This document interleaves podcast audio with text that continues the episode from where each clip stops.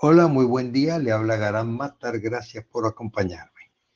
Confieso que siempre me llamó la atención una publicidad que leí en, creo que fue en Bogotá, una empresa que se dedicaba a la moda y rezaba el leitmotiv de ellos, somos los primeros en lo último. Obviamente, este, como no sé nada de moda, tardé un poco en darme cuenta que simplemente la manera de vestir que la gente prefiere en un momento determinado es la, la, ropa de actualidad, digamos. Y ese era el, así intuyo que era el significado de ese lema. Una vez más, repito, que me llamó mucho la atención. Eh, se ha puesto de moda la misma palabra de tendencias, hablando de moda, con el significado de costumbre o de preferencia.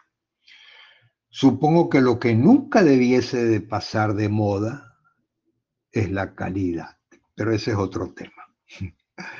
El caso es que dicen que Sofía Loren aseguraba que el vestido del vestido de una mujer tendría que ser como una cerca de alambre de púas. Así además de servir su propósito, no habría de obstruir la vista.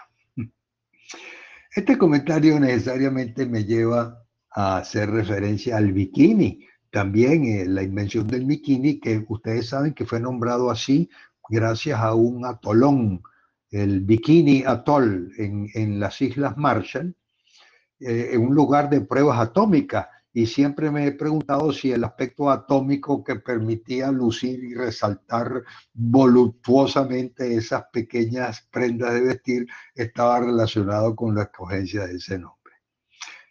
Eh, por cierto que Bernard Shaw decía que él no entendía por qué si la moda se reducía tanto los tamaños de las prendas, porque al momento de viajar se viajaba con más equipaje. Lo cierto es que la moda hace cambiar de apariencia. Eh, su aspecto, su imagen, su fachada. Conocemos todos el dicho, aunque la mona se vista de seda, mona se queda. Bueno, ese significado sin ofensa a los simios, lo que quiere decir es que las apariencias no alteran la condición humana. Además, con la intención de suavizar el significado de ese dicho tan popular, me atrevo a decir que, claro, usted puede cambiar de nombre, de casa, de auto, y esos cambios no van a modificar su condición genética.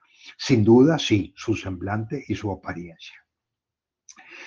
A la ex eh, primera dama de Filipinas, Imelda Marcos, aquel, aquella criminal convicto, mejor conocida por los 10 mil millones de dólares que habría robado, después de su exilio le encontraron en su vestidor 3 mil pares de zapatos.